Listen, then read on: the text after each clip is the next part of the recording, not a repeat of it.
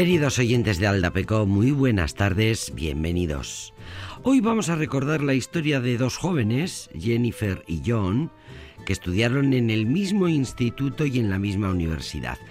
Tenían expedientes académicos idénticos, hablaban los mismos idiomas, con el mismo nivel, compartían aficiones, ambos enviaron su currículum para el puesto de encargado de laboratorio a seis universidades americanas de ciencias, tres públicas y tres privadas, en distintas áreas geográficas. John obtuvo una valoración media de 5,7 sobre 10, mientras que Jennifer no alcanzó el aprobado, 4,7. El salario medio que ofrecieron a él fue de 30.328 dólares, mientras que el de Jennifer era un 12% inferior, 26.508 dólares a saber. Pero ¿cuál era la trampa? Pues que él, él se llamaba John y ella se llamaba Jennifer. Y que esta historia no es real. No es real, es un estudio científico que se llevó a cabo en 2012 por la Universidad de Yale para analizar la existencia del sexismo en el mundo académico. Cada profesor debía valorar tres rasgos en los candidatos, competencia, contratabilidad y nivel de tutorización. También la remuneración que consideraba que debía asignársele a cada uno en función de sus méritos. Y el análisis estadístico de los resultados obtenidos pusieron de manifiesto que el único factor con efecto significativo sobre cada una de las variables medidas fue el sexo del estudiante. Jennifer fue significativamente peor valorada que John en los tres rasgos objeto de estudio y también mereció una remuneración más baja, y todo esto sin tener en cuenta el sexo del profesor que debía contratarle. En los análisis posteriores se vio que Jennifer no fue mejor por tener un nombre femenino, que recibiría menos tiempo de tutoría por ser menos competente y menos contratable, aún teniendo el mismo currículum que la otra persona con nombre masculino. La conclusión era clara. La suerte de Jennifer hubiera cambiado si las empresas hubieran utilizado un currículum ciego en el que se respeta el anonimato para contratar empleados y empleadas, y la percepción subjetiva fue la que decidió. Así, el estudio pudo manifestar de manera científica y contrastada que la discriminación se debe a estereotipos culturales muy extendidos, no a una intención consciente, aunque el resultado final sea el mismo de todos modos. Los investigadores no sabían que la solicitud era la misma, que en ambas solicitudes el único dato del currículum que cambiaba era el nombre, John Jennifer. Se sabe de más casos. La historia está llena de casos, eso sí, reales, reales y verdaderos, como el de unas cuantas científicas a las que les robaron sus descubrimientos, su prestigio y a veces hasta el Nobel, porque otros colegas, todos varones, se llevaron el premio por trabajos que en realidad habían hecho ellas. Impresionante por los prejuicios sociales que evidencia y por la desfachatez suprema del machismo, escribe Rosa Montero en uno de sus inspiradores artículos. Contaba en su día Rosa Montero, en un artículo, la periodista, eh, los casos de Rosalind Franklin y Lais Meitner, esta última protagonista, o mejor dicho, víctima de un robo que hoy sería un auténtico escándalo. Lais Meitner había descubierto el efecto Auger, que se produce en el comportamiento de los electrones, la partícula con carga eléctrica negativa. El efecto lo descubrió Lais Meitner, lo publicó en 1922. Un año después, un estudiante de nombre Pierre Auger, Auger, igual que el efecto, hizo su tesis, habló de lo mismo y la publicó en 1925. Y adivina, exacto, su apellido secuestró el logro de ella para siempre el sexismo es así de burdo, así de increíble, así de grosero, pero funciona. De hecho, dice mm, Rosa Montero, incluso Marie Curie se hubiera quedado en 1903 sin el Nobel de Física si su marido Pierre, a quien eh, se lo habían concedido, no hubiera dicho que no, aceptaría el premio si no se lo daban también a ella. Por las cosas que están pasando, porque se acerca el 8 de marzo, porque estamos descubriendo muchas historias y porque las tenemos que contar. Y por si alguna de ellas nos ha cabreado alguna historia, vamos a poner una mazurca de Chopin para relajar.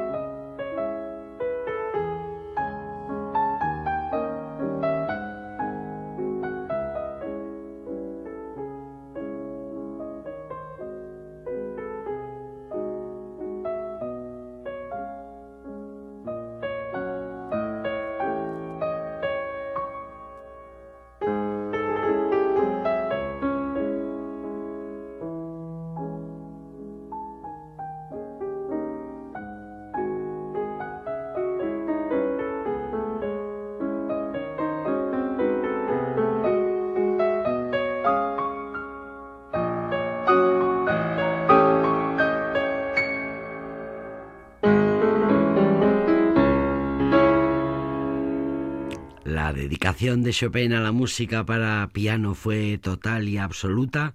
No se conoce ni una sola obra pianística de Chopin en la que no aparezca el teclado, haciendo de este un verdadero lenguaje. Incluso en las canciones, el piano cobra un papel más considerable del que hasta entonces se le había otorgado, y del que solo se encuentran precedentes en los líderes de Schubert. La historiografía musical considera la obra de Chopin bajo la única óptica de la enfermedad, como si no fuera más que la queja amarga de un extranjero lejos de su patria y lejos de su añorada Polonia. Por eso puede parecer que su música es triste. Admiraba a Bach, declaró su influencia en, declaraba su, influencia en su obra, eh, admiraba a Mozart y como este fue también bastante niño prodigio.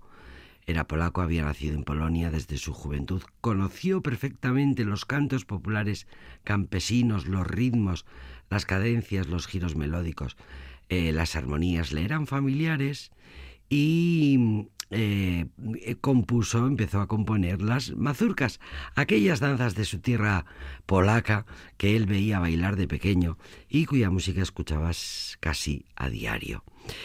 El folclore polaco fue la base y lo muy enriquecedor de la música de Chopin y nos lo contaba el otro día el, programa El Mar el miércoles, el miércoles pasado.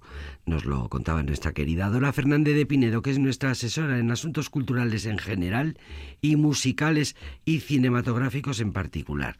Y nos trajo esta mazurca número 3 de Chopin y recordamos que nos viene muy bien para relajar para pasar una tarde relajada aquí, en compañía de la radio, en compañía de este programa que se llama Aldapeco.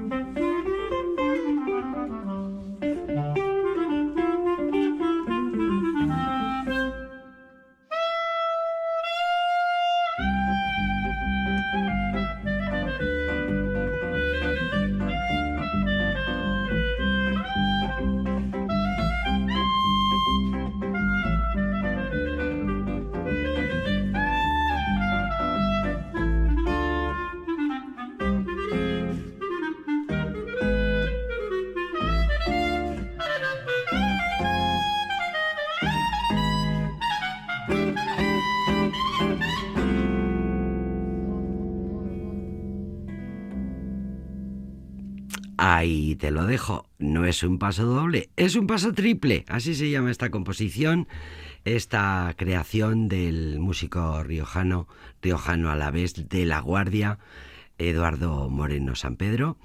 ¿Y qué dice en una publicación? Estoy intentando llegar con el clarinete a los límites de la música, pero no solo con la composición, también con el propio instrumento. Lo acabamos de escuchar. He convertido, dice Eduardo, eh, he convertido un instrumento tradicional con tres siglos de historia en otra cosa. Pues es verdad, él con su instrumento eh, que mm, interpreta desde obras del barroco, eh, desde, en fin, a lo largo de, la historia, desde la música antigua hasta lo más contemporáneo. Un gaitero de la Guardia, recontaba Eduardo Moreno en una entrevista, un gaitero de la Guardia le llegó a decir, cuando era un niño, que no valía para la música. Pero míralo, no para de escribir, no para de arreglar, no para de componer. Este pasado miércoles, sin ir más lejos, en el Teatro Principal fue estrenada una composición suya y algunas otras arregladas por Eduardo Moreno eh, e interpretadas por el armonicista Antonio Serrano, que mm, tocaba la, armónica, era el, armónica solista en un concierto de la banda municipal de Vitoria en el teatro principal un acontecimiento musical. Bueno, pues eh, nuestro querido músico clarinete, clarinetista, compositor, arreglista, Eduardo Moreno, pues lo tenemos también dirigiendo la agrupación musical de La Guardia desde el año 2000.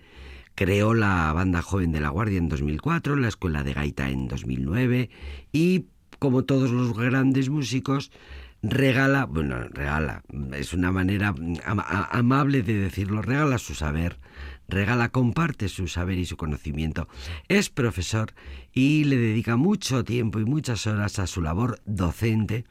Eh, qué importante es la influencia que puede tener un docente, un profesor, una profesora en el futuro musical, artístico, en el futuro de, una criatura. Eduardo Moreno, Paso Triple se llama esta belleza la podéis conseguir eh, de su disco en, o os metéis en YouTube y la conseguiréis, eh, la encontraréis sin ningún problema. Bueno, pues em, tenía que haber mencionado al guitarrista Ulrich, que mm, es el que le hace las bases en este en este en esta obra que acabamos de escuchar, pero ahora no voy a encontrar el apellido de Ulrich, así que voy a quedar fatal en cuanto lo encuentre os lo diré. Vamos a escuchar a Maggie Oyenart.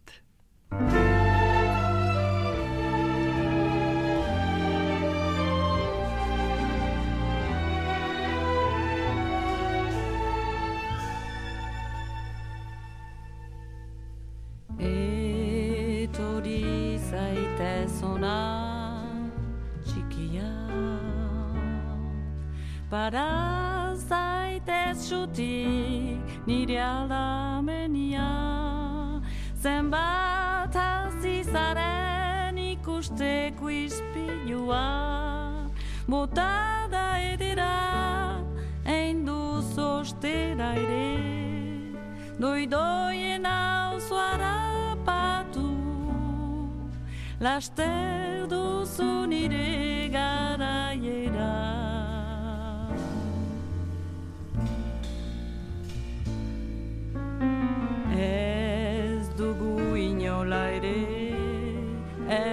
zaren altzi Zue begiak argiak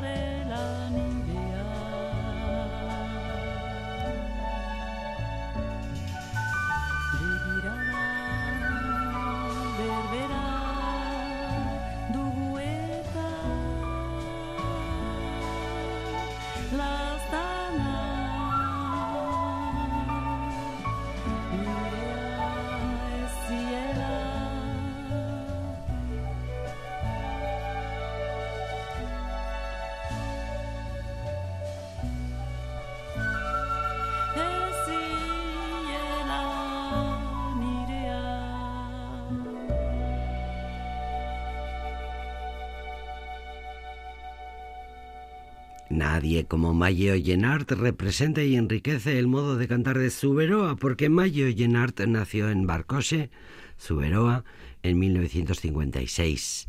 Empezó a cantar desde niña, junto con unos cuantos cantantes, eh, participaba en unos eh, chapel que, en unos eh, concursos, eh, el Euskal Cantu Chapelketa, que se celebró durante muchos años, mm, y bueno, eh, ella cantaba a capela en los bares, en las plazas de Suberoa, poco a poco empezó a ser conocida, empezó a trabajar con algunos músicos, eh, participó en algunos discos, eh, fue poco a poco siendo conocida y eh, algunos músicos de jazz, como por ejemplo José Choy Aribe, eh, Juancho Severio, con quien eh, participa en esta, canción que acabamos de escuchar, Pello Ramírez, en fin, con unos cuantos, con los diferentes músicos vascos va eh, grabando discos.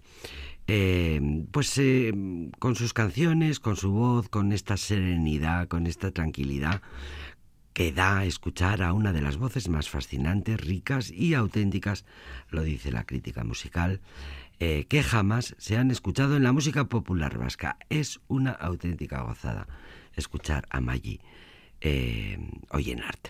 Y es una, eh, por cierto, eh, lo diré, antes de Maggi Oyenart hemos escuchado del disco Libremente, compuesto por Eduardo Moreno San Pedro, hemos escuchado al clarinetista a la vez, junto con el guitarrista de jazz riojano también, Ulrich Calvo. Y las cosas hay que decirlas y hay que cumplir. Con rigor, bien. Y eh, mm, una gozada escuchar a Maggi Oyenart. Y una ilusión terrible porque el Canca saca nuevo disco.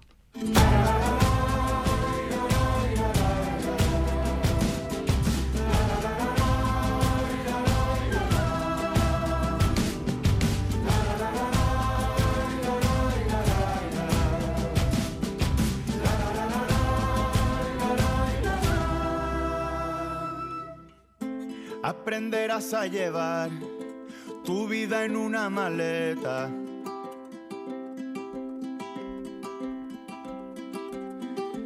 Y cuando la pena aprieta, se llora antes de cantar.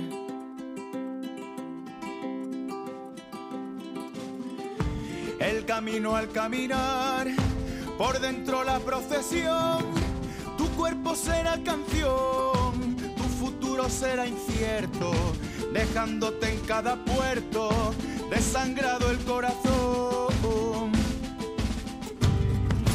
Aprenderás a esperar a repetir sin cansarte.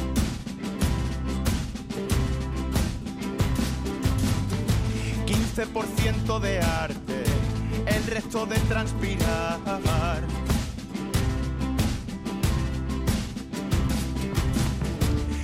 Queda lejos tu hogar, sale otra grieta en la piel, otra cana en el papel, otro recuerdo remoto, en la cartera su foto, te escribo desde el hotel. Amar y odiar el son de esta condena. Vale la pena cuando sube el telón. Esquivarás la muerte, pero recuerda que no se dice suerte, mucha mierda.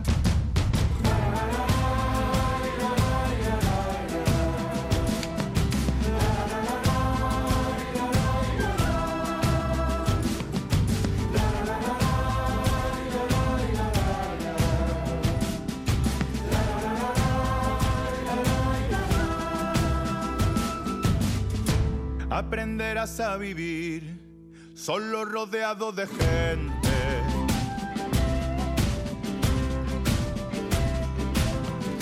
Cantando lo que se siente, te olvidarás de sentir.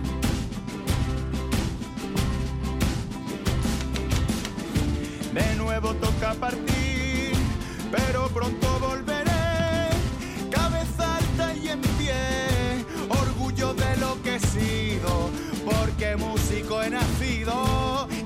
Músico moriré. Amar y odiar el son de esta condena. Vale la pena cuando sube el telón. Esquivarás la muerte, pero recuerda que no se dice suerte, mucha mierda. Amar y odiar el son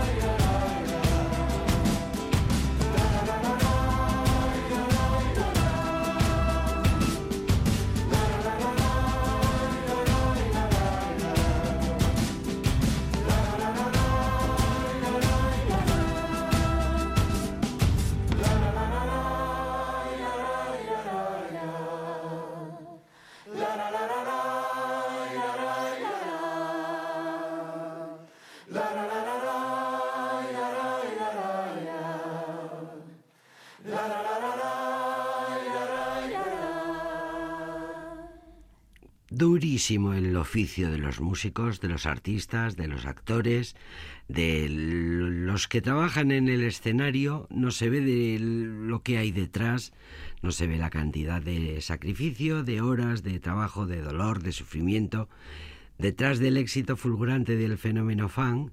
Así que el Canca decidió en 2021 irse por un tiempo indefinido. Lo dejó, se fue de los escenarios, dijo que volvería, pero necesitaba mm, parar. Dejó de publicar en redes, dejó de hacer colaboraciones, nada, ni entrevistas, ni nada. Quería vivir, necesitaba vivir, el cuerpo le estaba diciendo, detente, que hay que vivir. Así que el disco nuevo se llama Cosas de los Vivientes. El artista ha estado retirado de los escenarios durante en realidad poco tiempo, han sido un par de años escasos, porque tenía como propósito aburrirse, a ver qué se siente cuando uno se aburre. Quería ver Friends de nuevo. Le alabamos el gusto.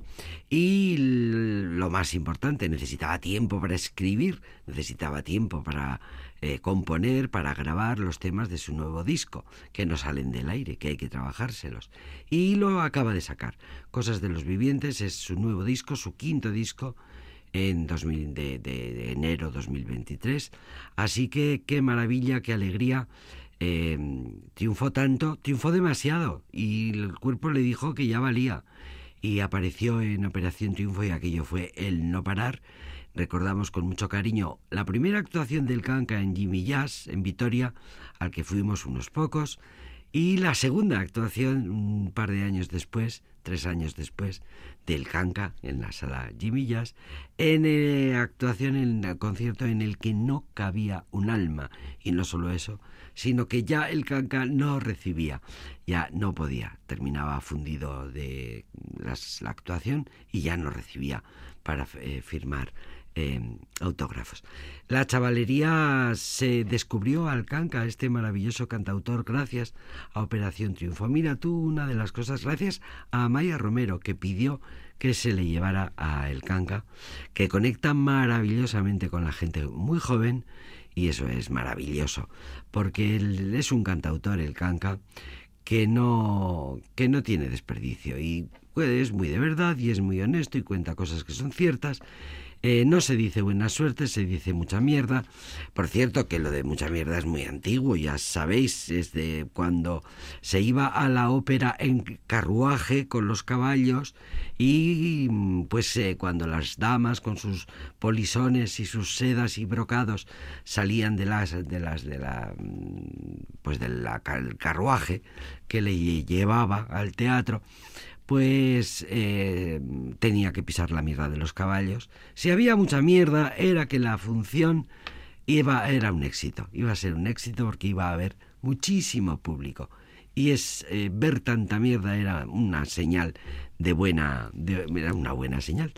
Eh, de ahí viene lo de lo de la mierda. Bien, el canca canta el anfitrión.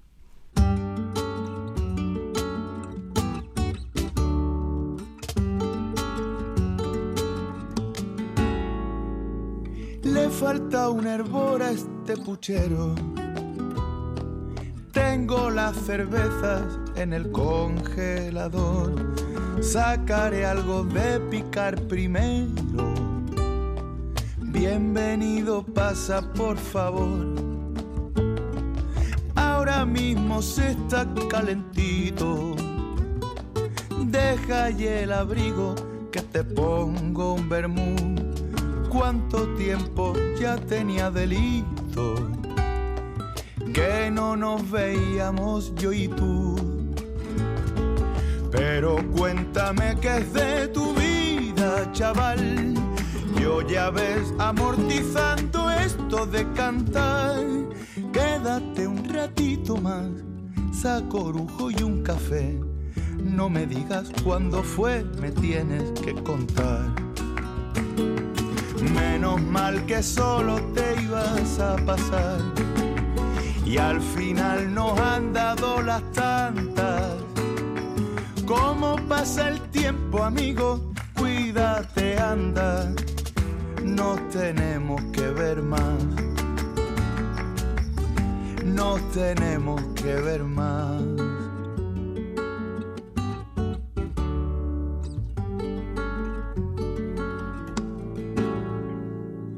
Fuimos desempolvando recodos, pintando paisajes con dos vasos de ron. Ahora tocará limpiarlo todo y guardar de nuevo el corazón. Pero cuéntame qué es de tu vida, chaval. Yo ya ves haciendo como el que sabe cantar. Cuando has sido niño con alguien y quedas con él, puedes ser niño otra vez y vuelves a jugar. Menos mal que solo te ibas a pasar y al final nos han dado las tantas. ¿Cómo pasa el tiempo, amigo? Cuídate, anda. Nos tenemos que ver más. Nos tenemos que ver más. En algunas de las nuevas canciones me muestro tal como soy y en otras como me gustaría ser. Tratan mis canciones de la amistad, la nostalgia, la muerte, querer ver a un amigo eh, más a menudo. Eh, hablo del amor, los proyectos del futuro, las sombras del pasado, me burlo de los opinólogos y a veces tan solo dejo fluir el verbo. De verbo fluido es eh, nuestro querido canca malagueño, saleroso. Dice, un muerto no siente, ni le duele la barriga, ni sufre desamor o gripe, tampoco come hamburguesas, no escucha música, los vivos sí, por suerte o por desgracia, sufrimos, disfrutamos, vemos la tele, así que esto que canto es una colección de cosas que nos pasan a los vivos, de experiencias reflexiones. No se dice buena suerte, eh, buena suerte, se dice mucha mierda. El anfitrión. Bueno, pues le decimos, se lo decimos en eh, al, Aldapeco, eh, disfrutamos y celebramos al Canca cada dos por tres, así que ahora que tenemos nuevo disco, lo vamos a lo vamos a escuchar mucho. Y vamos a seguir escuchando mucho también a una chica que nos encanta, que tiene una voz preciosa, que canta unas cosas novedosísimas, que nos sorprenden. Es una tolosarra, se llama Verde Prato.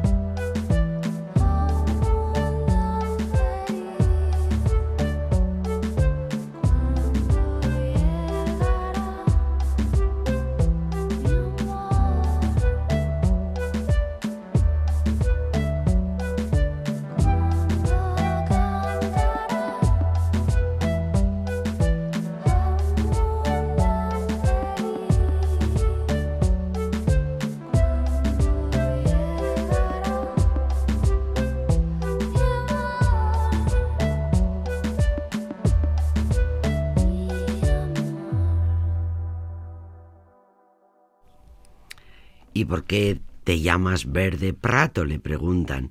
Y contesta, se me hacía muy difícil elegir un nombre para mi proyecto musical y me acordé de una obra de teatro de mi madre que dirige el taller de teatro municipal de Tolosa, que se llamaba así. El cartel del estreno me había gustado siempre desde pequeña con ese nombre Verde Prato, que es un cuento, así que lo elegí.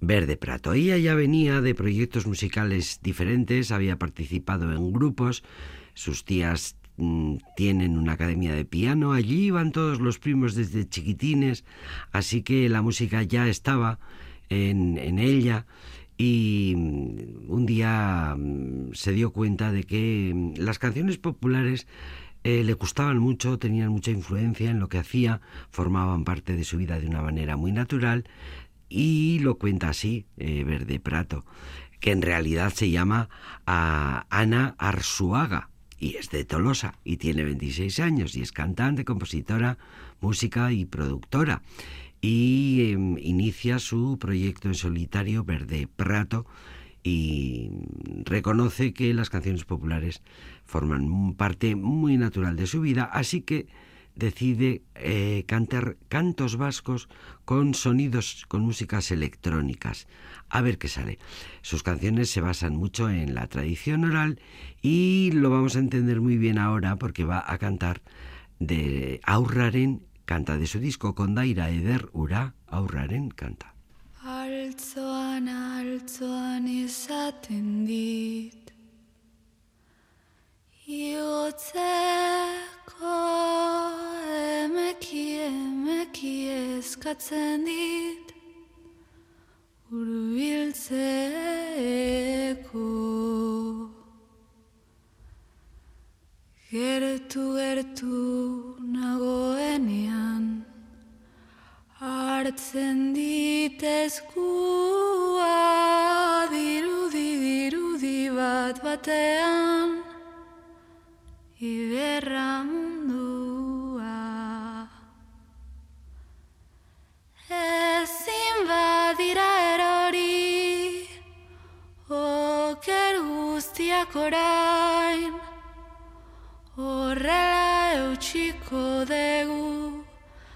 Beste bide baten zai Ezin badira erori.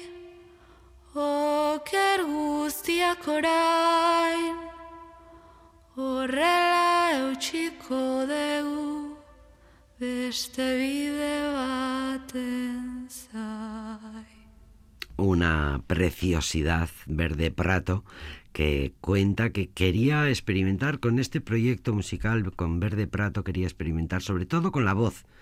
Y la acabamos de escuchar, es una gozada. Eh, porque la voz le sirve como fuente de inspiración en muchos sentidos. La prensa musical ya ha dicho que es el último exponente del folclore vasco en el siglo XXI. Ella dice que cree mucho, cree que la capacidad de la emoción, eh, que la capacidad de emocionar de la música va mucho más allá de la lengua de la letra. Eh, no deja de ser un valor añadido, pero es curioso que sin él una canción nos puede arrebatar muchísimo. Ahí me pasa, dice Verde Plato, con música en idiomas que desconozco. Así que con el euskera me imagino que puede pasar lo mismo, que gente que no sepa euskera pueda sentirse arrebatada por la música que estamos escuchando ahora mismo. Ahorrar encanta, sin ir más lejos. Bueno, pues Verde Prato es otra de las eh, novedades que vamos a escuchar mucho y de las voces que vamos a disfrutar mucho en Aldapeco. ¿Qué os diría de Lady Gaga? ¿Qué os voy a decir a estas alturas de la gran Lady Gaga?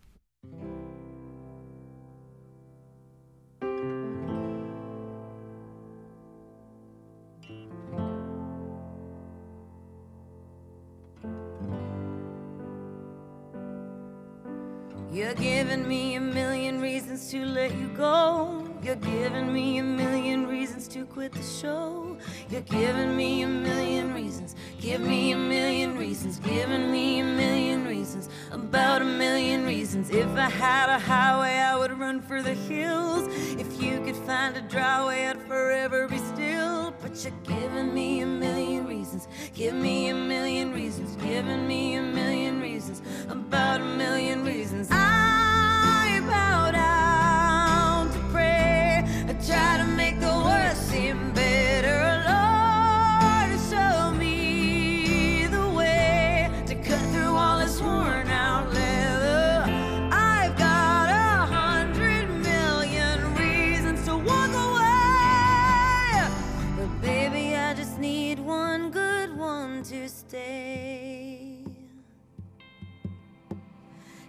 stuck in a cycle, I look off and I stare. It's like that I've stopped breathing, but completely aware. Cause you're giving me a million reasons.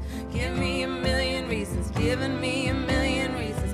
About a million reasons. And if you say something that you might even mean, it's hard to even fathom which parts I should believe. Cause you're giving me a million reasons. Give me a million reasons. Giving me a million reasons. About a million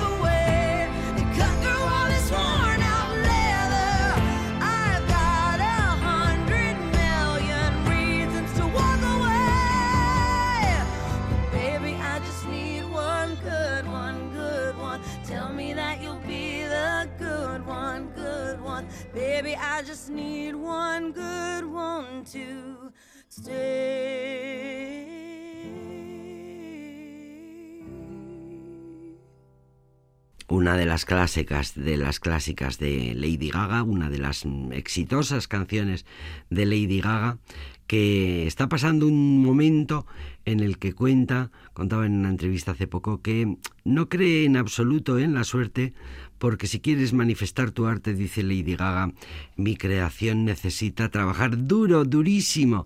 Miren, esto está de acuerdo con el canca. La exposición de un músico es increíble, la, mm, eh, bueno, es una vida muy dura, es un oficio muy duro.